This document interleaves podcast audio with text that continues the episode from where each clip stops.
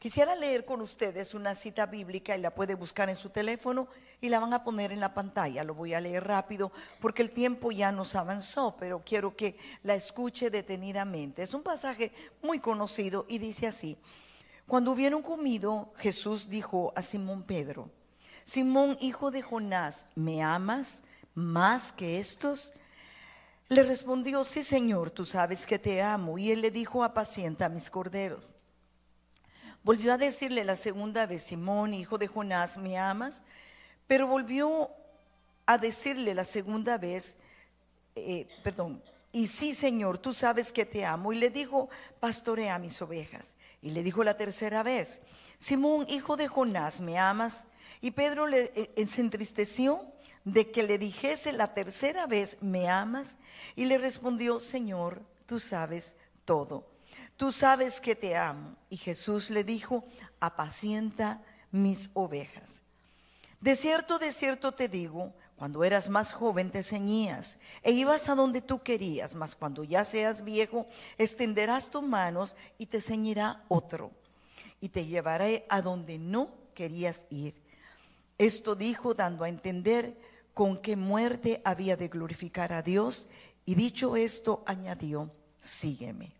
Esta palabra se predica mucho porque nos habla de la vida de Pedro en los momentos difíciles, en los momentos que enfrentó como un discípulo de Jesús. Y Pedro quiso mostrarle tanta lealtad a Jesús, tanto amor, que le dijo, Señor, si tú necesitas, hasta mi vida daré por ti. Mi amor está dispuesto a dar, a dar la vida por el amor a ti. Pero el temor de Pedro fue más fuerte que el amor que él creía tener para Jesús. Y existe en el diccionario y en lo que escuchamos siempre tres clases de amor. El amor eros, que es el amor eh, que existe entre el hombre y una mujer en la atracción física el amor filial, que es el amor que se manifiesta a través de los padres, a través de los amigos, a través de los hermanos, ese amor que todos nos prodigamos. Y el amor ágape, que es el amor de la acción. O sea, el amor filial es lo que yo expreso nada más bajo los sentimientos. Pero el amor ágape es el amor que está ligado a la acción más que las palabras. Y cuando Pedro es interrogado por Jesús, en las dos primeras respuestas, él contesta, Señor, tú sabes que te amo. Sí, Señor, yo te amo. Sí, Señor, tú eres el que conoce el corazón. Pero cuando Pedro tiene que responder la tercera vez, es como que Pedro se siente incómodo y dice, Señor, tú sabes que te amo. Pero la pregunta va más allá de lo que él pueda responder. Fue, tú sabes, como que Pedro quiso contestar, mira Señor, yo creo que te amo, pero en la realidad yo tengo afecto por ti. Porque el verdadero amor no es solo un afecto. El verdadero amor va más allá. Y en este caso, Pedro ya había experimentado el quebrantamiento de haber negado a su maestro, de haber negado a aquel que había sanado a su suegra que lo había llevado como el favorito al monte de la transfiguración y vio la gloria de Dios. No estaban todos, solo estaban Pedro, Jacobo y Juan. Pero aquel maestro al que él admiraba, hoy lo estaba negando y su corazón estaba quebrantado. Y cuando la tercera vez que le pregunta, ¿tú me amas? Entonces Pedro tiene que contestar, avergonzado, quebrantado, desilusionado. Yo creo que yo le hubiera dicho, Señor, yo creía que te amaba, pero la verdad no era suficiente. Pedro no tenía el amor agape, no tenía el amor de la acción, solo tenía el amor del sentimiento. Y es que los sentimientos fallan. Hoy decimos amamos, pero alguien nos hace un, detallito que no nos gusta y el amor se nos desvanece como humo. Usted ve a los pequeños, están jugando, de repente se pelean y uno agarra para un lado. Yo tenía una amiguita que cuando nos peleábamos siempre me decía, hasta nunca jamás. Con ella aprendí esa palabra, teníamos cinco años. Y siempre me tiraba su pelito, que era corto, y me decía, hasta nunca, jamás nadie. Y yo creía que se iba, la primera vez me asustó. A los cinco minutos estaba tocando la puerta de mi casa. Porque ese, ese, ese es el amor fugaz, que hoy te amo y mañana no te amo, depende cómo yo esté. Hay un dicho que dice, tus acciones son tan fuertes que no me dejan escuchar tus palabras. El amor filial es aquel que varía y a veces tú estás creyendo de un amor que realmente no es. Y en Juan capítulo 21, versículo 18, y hoy voy a darle muchas citas bíblicas, si no da tiempo que aparezcan en la pantalla, yo la leeré por el tiempo. Voy a repetir lo que leí anteriormente. De cierto, de cierto te digo, cuando tú eras más joven, te ceñía e ibas a donde tú querías. Mas cuando ya seres viejo, extenderás tus manos y te ceñirá otro y te llevará a donde no quieres. Está diciendo Pedro, tu amor parecía que era sólido pero yo no vengo a reprocharte, yo no vengo a juzgarte, solo vengo a decirte que quiero llevarte a otro nivel de amor en donde tú mueras y dejes de ser tú quien decide y pueda decidir otro por ti.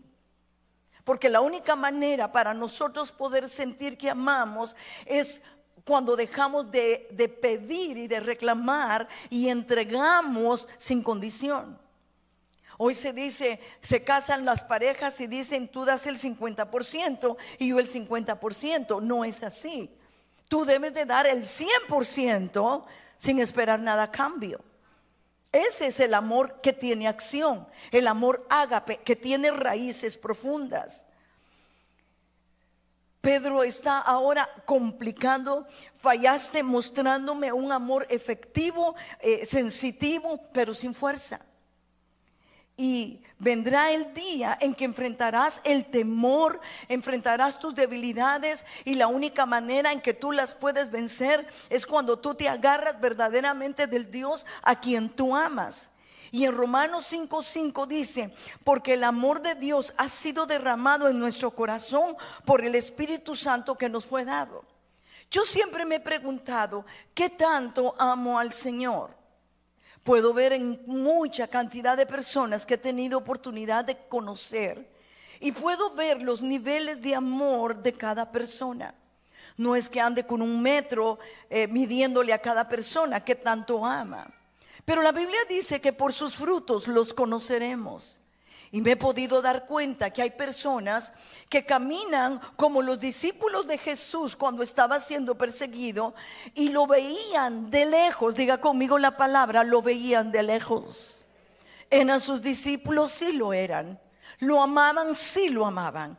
Experimentaron milagros con él y desafíos, sí los experimentaron, pero veían a Jesús de lejos. Y ese es el problema que nosotros muchas veces enfrentamos, que queremos tener el amor de Dios. Y yo quisiera ver ese profundo amor en todos los corazones. Pero eso no sucede solo porque tú tienes un amor filial, que me gusta el territorio, me gusta la célula. Yo tengo personas que quieren cambiar de territorio y tienen la libertad de hacerlo pero están movidos muchas veces por un amor filial y no por el amor ágape que actúa en acción. A pesar de lo que venga, yo soy fiel y no estoy juzgando, tú eres libre. Pero es importante que nosotros reconozcamos ese amor. Y lo que acabo de leer en Romanos dice ese amor que ha venido a nuestros corazones por el Espíritu Santo. Así que si en nosotros no hay un profundo amor para Jesús, probablemente necesitamos venir ante el Espíritu Santo y decirle, yo necesito que tú me cubras de amor para poderte amar.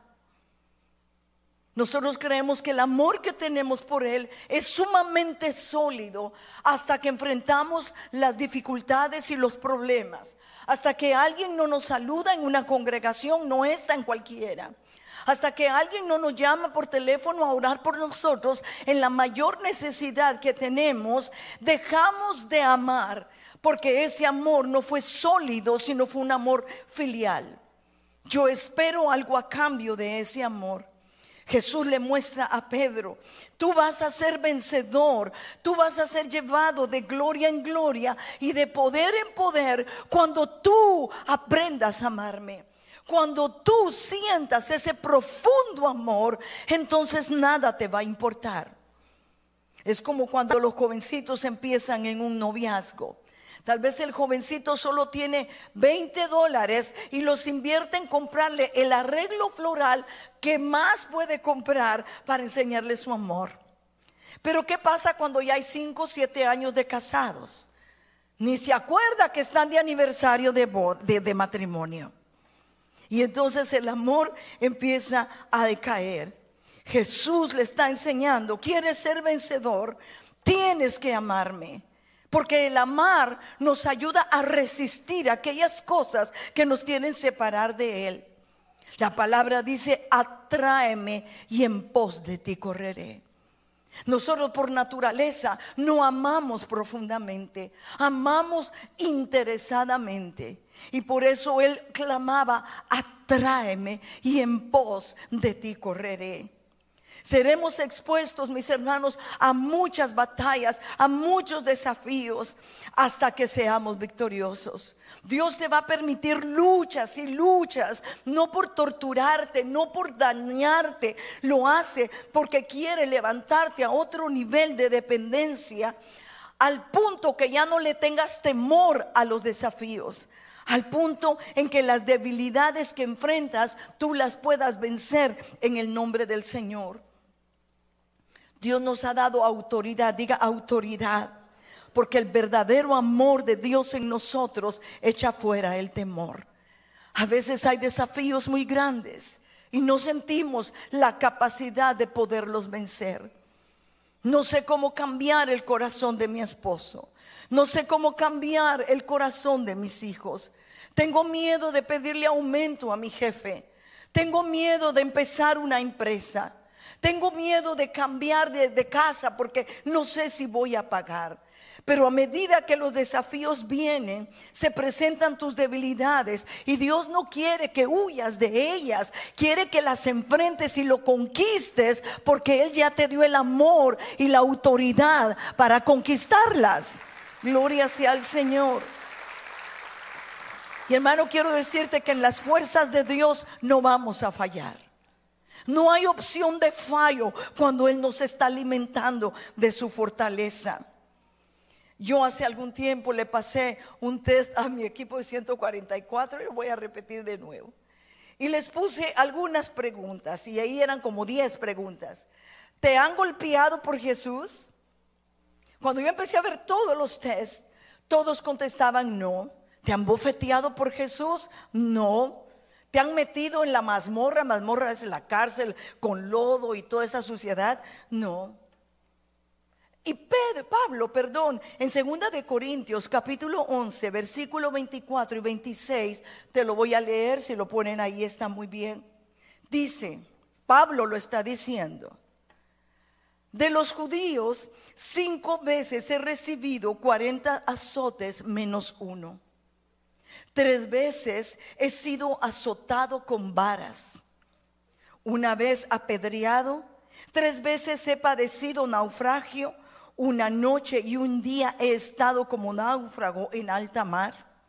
En caminos muchas veces en peligros de ríos, peligro de ladrones, peligro de mis naciones, de mi nación, peligro de los gentiles, peligro en la ciudad, peligros en el desierto, peligros en el mar, peligros entre falsos hermanos. No te sorprendas que Pablo tenía esta capacidad porque había sido investido del amor de Dios. Así que Pablo no le tenía temor cuando empezaban sus mismos hermanos en la fe. Pablo, Pablo saber si será siervo de Jesucristo. Pablo saber si verdaderamente ha cambiado. ¿Cuántas veces nosotros hemos buscado el desaliento como excusa porque alguien nos desafió, porque alguien no nos amó, porque alguien no nos respetó? Y entramos en un resentimiento que nos aparta del propósito de Dios porque hemos aprendido que valemos demasiado y que nadie nos puede herir. Hemos aprendido que somos demasiado importantes, que tenemos el derecho de que la gente nos ame, nos reverencie, nos atienda, nos trate como reyes y como príncipes.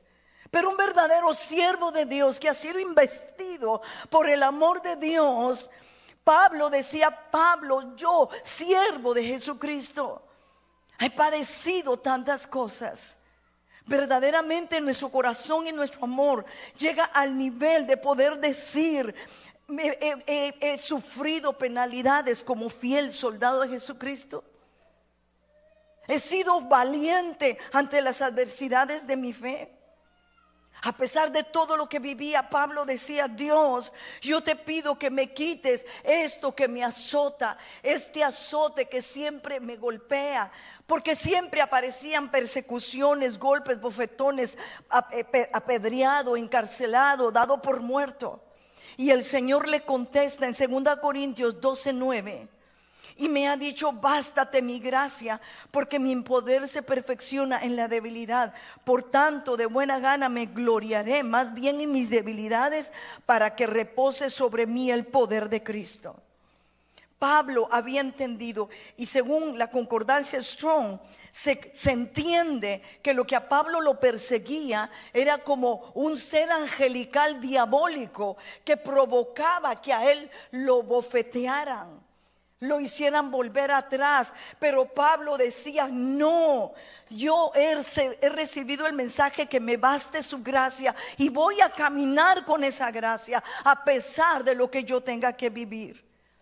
Casi entiendo que Jesús le decía a Pablo, Pablo, no te quito las luchas, no te quito esa batalla que estás enfrentando, porque mi fuerza te hace fuerte y te hace humilde. Pablo, no te quito eso porque mi poder te levanta hasta soportar lo que tú no puedes soportar humanamente.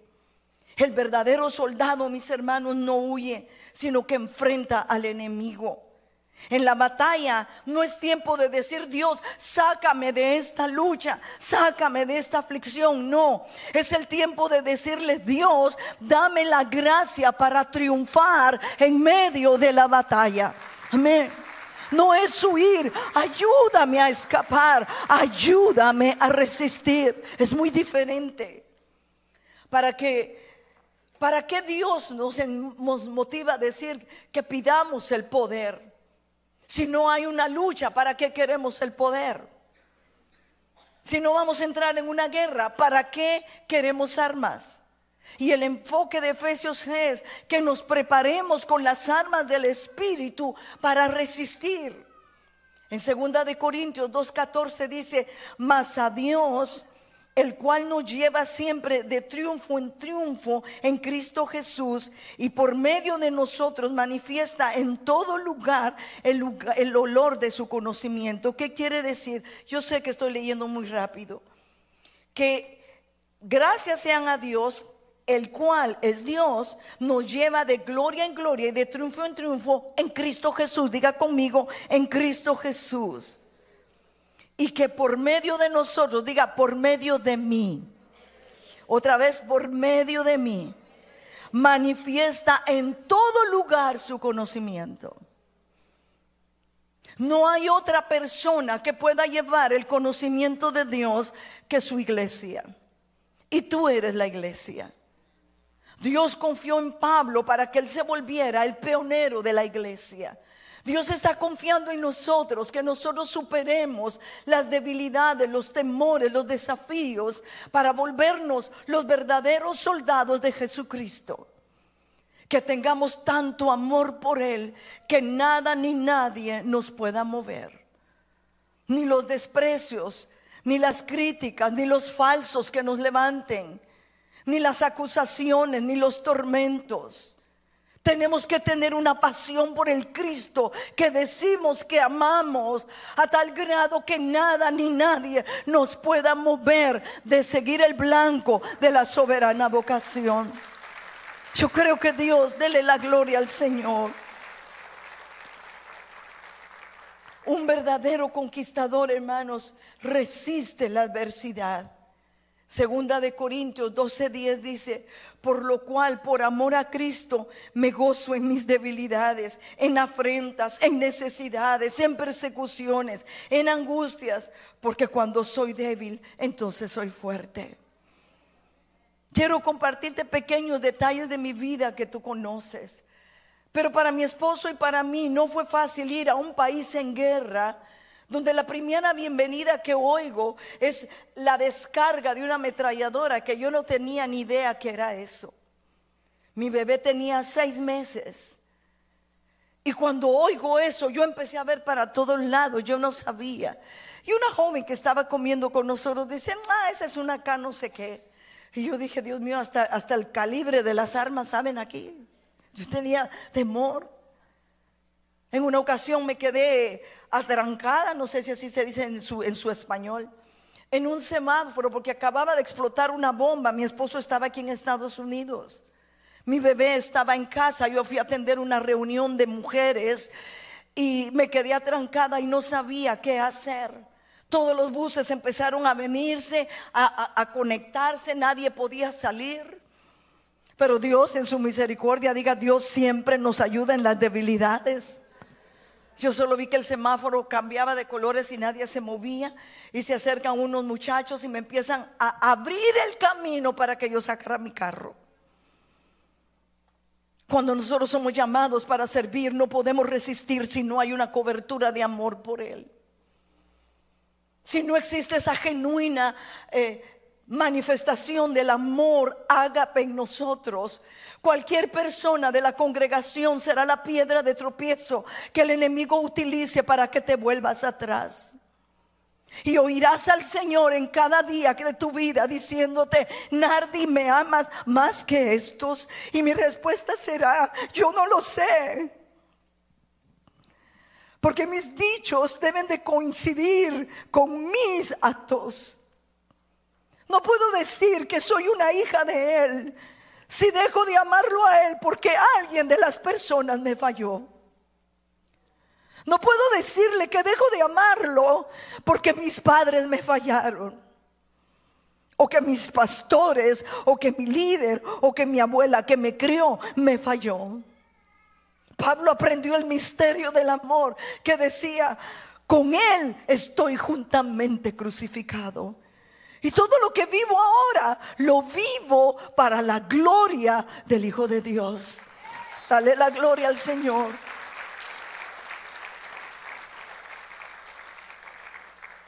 Me, me, parece impresionante la expresión de Pablo.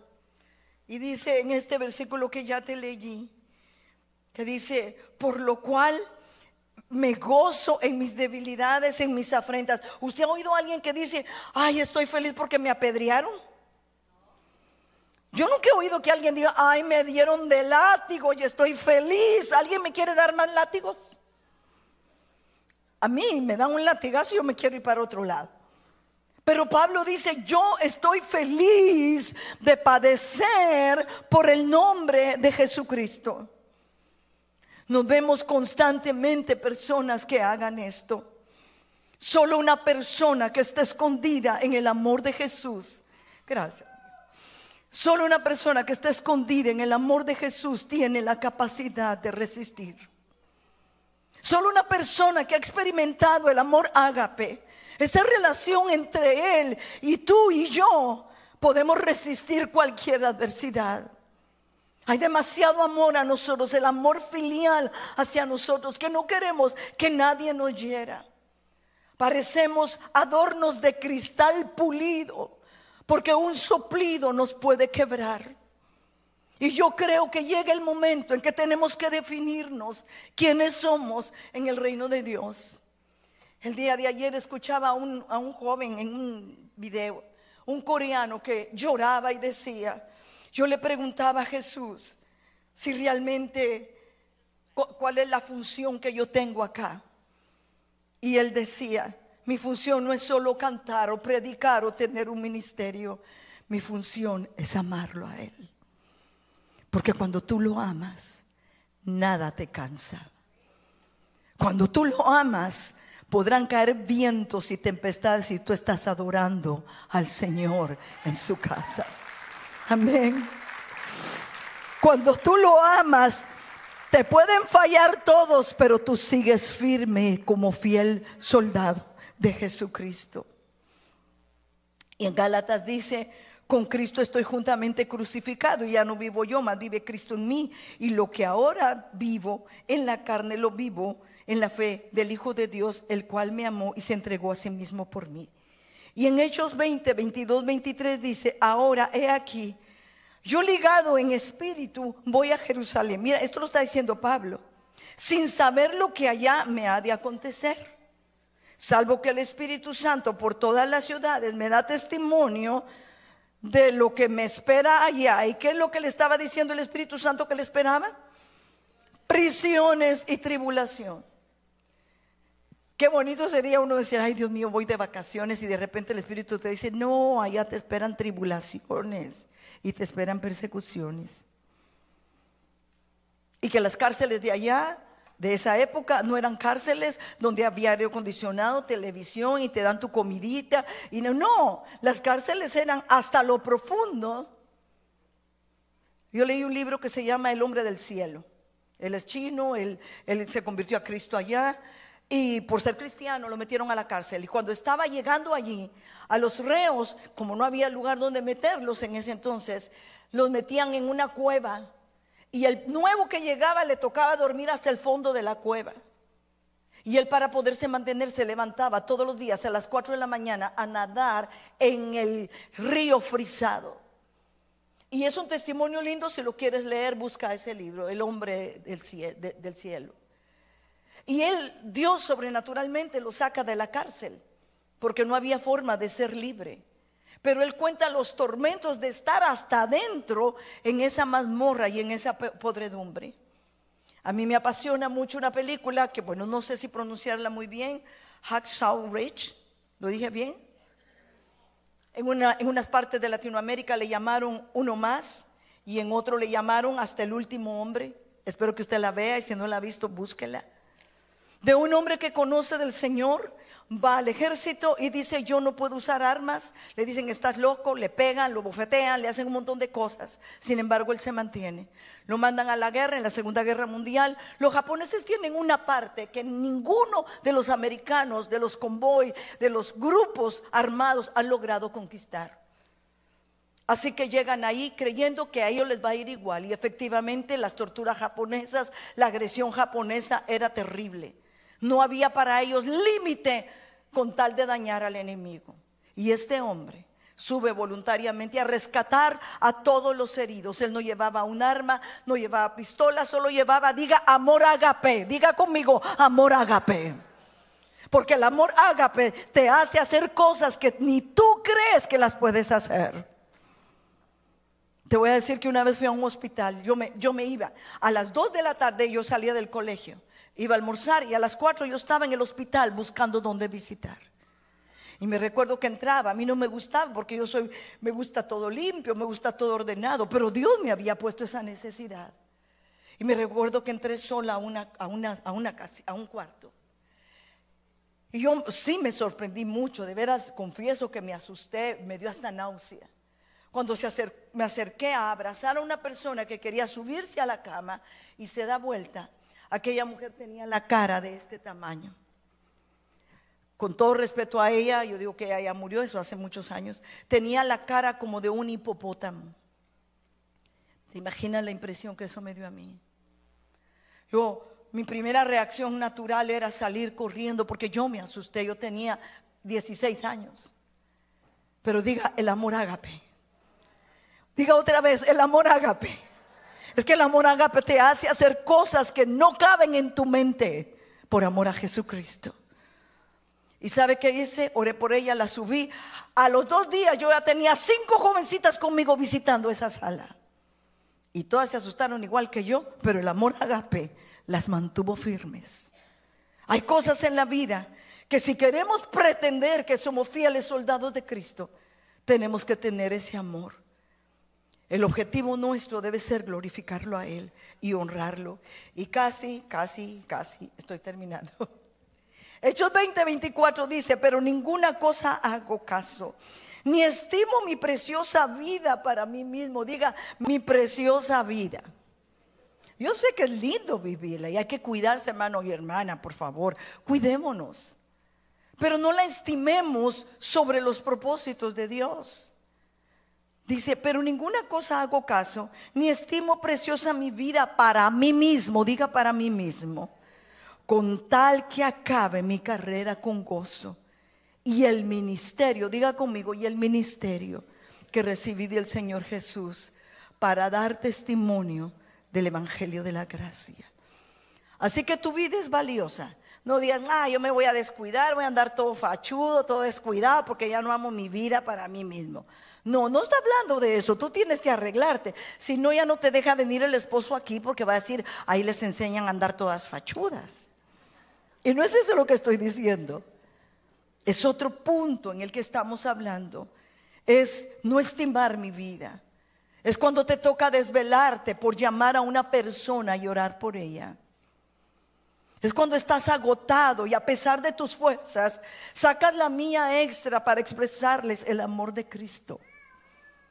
Es cuando sientes pasión porque aquel lugar pueda ser transformado y pueda hacer que te desprecien y te saquen y te ignoren y no te contestan un mensaje y te hablan rudamente. Pero cuando tú has muerto para ti, el amor ágape florece y dices, estoy juntamente contigo crucificado. Yo ya no vivo, tú vives en mí. Esa es la gran diferencia de una iglesia que ama a su rey, a su amado Jesús. Pablo no estimaba su vida, mis hermanos, no la estimaba. Su amor por Jesús era mayor que por su propia vida. Deja tu vida en las manos de Cristo. La mayoría de nosotros vivimos nuestra vida como nos place, mis hermanos. La facilidad y el confort es el primer argumento de nuestra vida compararnos con otros nos hace sentir bien. Porque si los otros están bien, había un hombre que cuando yo vine a Estados Unidos vendía productos de belleza, de shampoo y esas cosas. Y él siempre decía, si yo estoy bien, si tú estás bien, yo luzco mejor. Y así es el eslogan de nuestra vida cristiana. Mm, todos están bien porque todos hacemos lo mismo, entonces yo estoy bien. No, Dios tiene un llamado especial para ti. Y tú debes de tener esa sensibilidad de entrar a hacer lo que Él te ha pedido. Es falso que nos comparemos con otros diciendo, yo soy tan bueno como la mayoría. Es falso decir, yo soy un buen cristiano porque todo el mundo hace eso, entonces yo puedo hacer eso. Vi un eslogan y me pareció interesante y valiosísimo. La Biblia lo llama pecado, tu opinión ya no importa. Porque queremos que la Biblia me diga a mi manera lo que es pecado y lo que es agradable a mí. Si encaja con mi plan, con mi parámetro, entonces es aceptable. Pero si la Biblia lo dice y yo no lo entiendo así, a mí no me interesa lo que Dios diga. Esa es la conducta en la mayoría de nosotros como iglesia. La única manera de poderlo cambiar es cuando el amor ágape está fluyendo en nosotros. Yo prediqué hace algún tiempo un mensaje con los hace muchos años. Iglesia a la carta y siempre me gusta repasarlo. Cuando vine a Estados Unidos me sorprendió en Guatemala. Yo no sé en tu país, pero en Guatemala tú vas y dices, eh, me da una taza de café, los chapines me van a conocer, me da una taza de café y, te dan una taza de café con cafeína y tú dices, se me olvidó decirle que no lo quería con cafeína. Y tú le hablas a la señorita, señorita, disculpe, fíjese que me equivoqué, yo quería sin cafeína, pero usted me lo trajo con cafeína, fue mi error. Le dice, no importa, yo se lo cambio, solo le agrego a la cuenta esta nueva taza. ¿Cuándo les pasa eso así o no? ¿Es así o no? Aquí está, ahí en el ticket se lo cargo. Y aquí vas tú y dices, mire, tenemos desayunos a la ranchera. Para los que no han comido, hoy les abro el apetito. Así huevitos a la ranchera, frijolitos, tortillitas recién hechas y todo. Pero tú dices, no puedo comer esas papas porque estoy a dieta. ¿Podría darme vegetales? Mm, fíjese que no se puede. Así nos dicen allá. No se puede. No porque así están en la carta. ¿Qué le cuesta cambiar un vegetal por, uno, por algo más? Así que cuando uno viene de allá, a mí me pasó, yo me comía lo que me ponían como buena niña. Nada de preguntar. Y para pedir otra servilleta yo decía, ¿me puede dar una servilleta? Y entonces me llevaban el montón de servilletas acá. Pero yo venía con la mentalidad que cuando pido una servilleta, me dan una servilleta. ¿Es así o no en sus países? Yo bendigo Guatemala, eso ya cambió en el nombre de Jesús. Pero eso nos hace que cuando ahora entramos a un restaurante, yo ya no digo, ¿podré pedir cambio o no? Sino ya solo digo, ¿me puede quitar los frijoles y me trae brócoli, por favor? Y no espero un no, yo espero que me digan, claro que sí, con mucho gusto, algo más. ¿Cómo quiere su carne? Tres cuartos, medio cuarto. Fíjese que se, se pasó de cocinar. Ok, entonces se lo cambiamos. Allá me dicen, no se puede o se lo subimos a la cuenta. ¿Y usted qué va a hacer? Comerse ese corcho porque no tiene opción. ¿Verdad?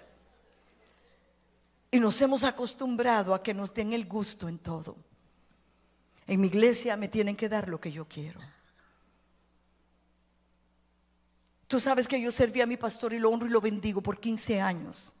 Jamás, bueno, después ya lo hizo, pero en ese tiempo me dijo Nardi, gracias por lo que hace. Sabes que de 14 años yo me iba a mi iglesia. Todos los sábados a las 10 de la mañana yo estaba ahí bañando gente enferma, dándoles de comer, cambiándoles sus camas, orando por endemoniados. No iban otros jóvenes, era yo sola. Pero había un amor ágape que hervía en mi corazón. Y yo también decía, esto me da asco. Pero yo dije, o hago lo que Jesús me manda o me doy amor para mí misma. Y no digo que tú hagas lo mismo que yo, eso es lo que oigas. Que el amor ágape te empuja a morir tú para que viva Él. En Marcos 8, 34, 35 dice, y llamando a la gente y a sus discípulos les dijo, si alguno quiere venir en pos de mí, niéguese a sí mismo, tome su cruz y sígame. Porque todo el que quiera salvar su vida la perderá y todo aquel que pierda su vida por causa de mí y del Evangelio se salvará. Y con esto concluyo. Una pregunta o dos o tres. ¿Soy un verdadero discípulo de Cristo? No me lo contestes, contéstatelo tú. ¿Deseas verdaderamente seguirlo? Es condicional si está dentro de tus parámetros el seguirlo. Puedo servirlo si estoy lejos del sacrificio. Ahí sí puedo servir. El que no deja padre y madre y el que no toma su cruz y le sigue no es digno de él. Y no está hablando abandonen a su padre, avergüéncenlos, desprecienlos, no. Está diciendo, el amor de tus padres, de tu familia es de una calidad, pero el amor con Dios es otra calidad. La calidad debe ser contigo. Estoy crucificado y no que te van a clavar, es que te niegues a aquellas cosas que Él te ha dicho que ya no las puedes hacer. Es cuando Dios te ha dicho en su palabra, no robes, y entonces tienes que dejar de robar. Es cuando te ha dicho ya no seas rencoroso y tienes que morir para eso. Porque el rencor es una cosa justificada. Yo soy así porque tengo la razón y tienes la razón. Pero por ti estoy dispuesto a perdonar. Es cuando Dios te dice, bota el orgullo y lo botas por amor a Él. Al joven rico le hicieron la pregunta. Él dijo, Jesús, ¿qué haré para tener la vida eterna? Vende tus bienes y repártelo a los pobres. Y dice que se fue triste su camino. Yo solo te dejo con esta meditación que para mí me quebrantó mi corazón cuando lo estaba haciendo. Nuestros niveles de estándar como iglesia deben mejorar. Amo verdaderamente a Jesús como Él quiere. No se trata de un Cristo que me heredó mi mamá. Mi mamá ama a Dios profundamente. Y su modelo impactó mi vida. Pero yo tuve que decidir si yo seguía a Jesús por mi propia voluntad. Ponte de pie, por favor, quiero orar. Cierra tus ojos y empieza a hablarle al Señor y decirle, Dios, verdaderamente te amo. La palabra fue dada y no voy a tomar más tiempo para hablarte a ti. Quiero preguntar si hay alguien que no conoce de Jesús o que tal vez ha vivido un evangelio para sí mismo, pero hoy Dios te tocó y te está diciendo, tienes que cambiar el nivel de amor que tienes para Él. Si Dios te habló, quieres reconciliarte o abrir tu corazón a Jesús, levanta tu mano rápidamente. El tiempo se me fue y yo quiero pedirte que tú lo hagas pronto. Si el Espíritu Santo te habló, tocó tu corazón, no te vayas con esa incógnita. ¿Lo hago o no lo hago? Este es el día. Si no lo hay, porque no quiero tomar más tiempo, quisiera seguir. Si Dios te ha hablado, dile Señor, mi amor por ti tiene que cambiar. Y no lo voy a tener a menos que tú me lo des a través de tu Espíritu Santo. Por más que toque tu puerta y te llame 20 veces al día, tu corazón no va a cambiar. Por más que tengas el mejor líder que te siga y ore por ti, tu corazón no va a cambiar. Porque esto no se trata de un líder, se trata de que el Espíritu Santo te cubra y te cubra con su amor. Bienvenida, Dios las bendiga. Si hay alguien más que quiere abrir su corazón a Jesús, véngase pronto. Dios las bendiga mucho. La palabra dice que si oyes su voz, no endurezcas tu corazón, no te resistas.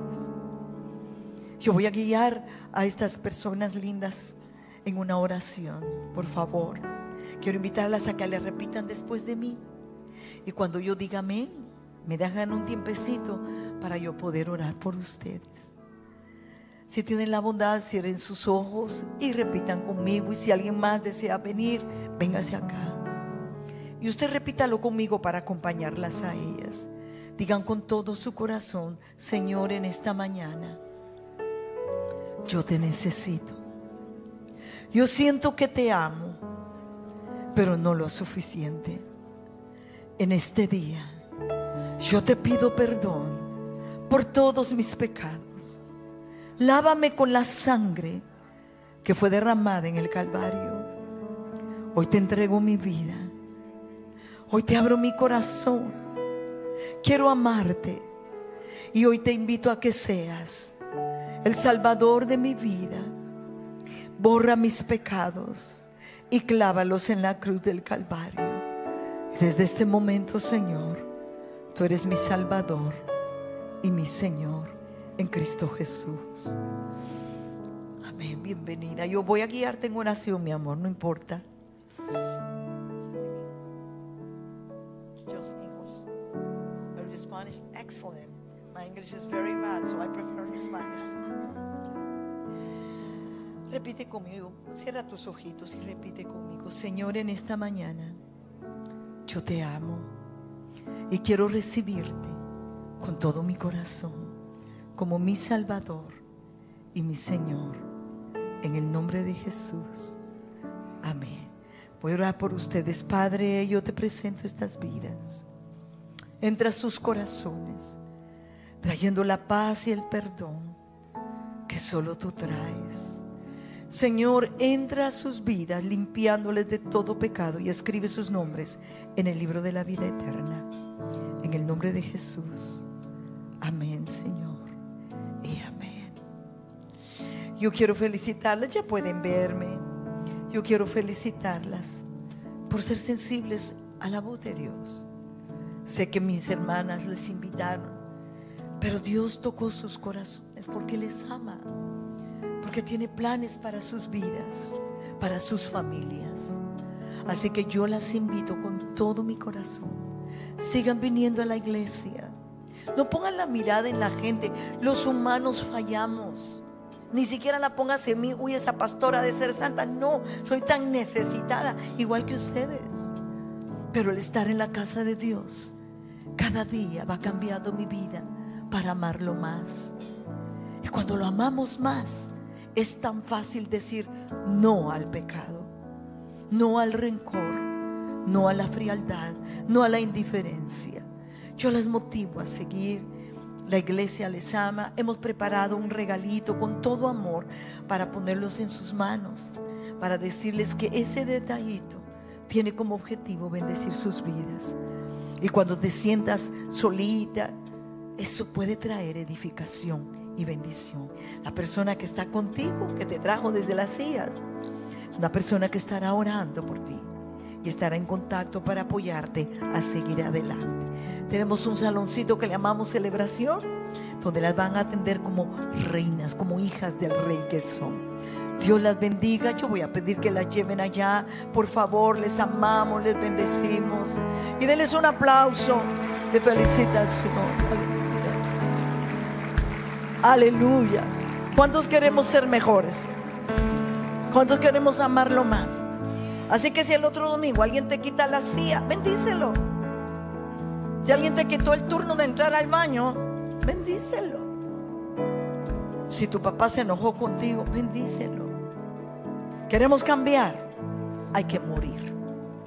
Tú no puedes cambiar si no mueres primero. La vida en Cristo es una vida de constante negación. Diga conmigo, constante negación. Yo quiero maltratar a ese que se me metió en el, en el. Pero el Espíritu Santo te dice, ah, ah, tú me amas más a mí para morir por eso.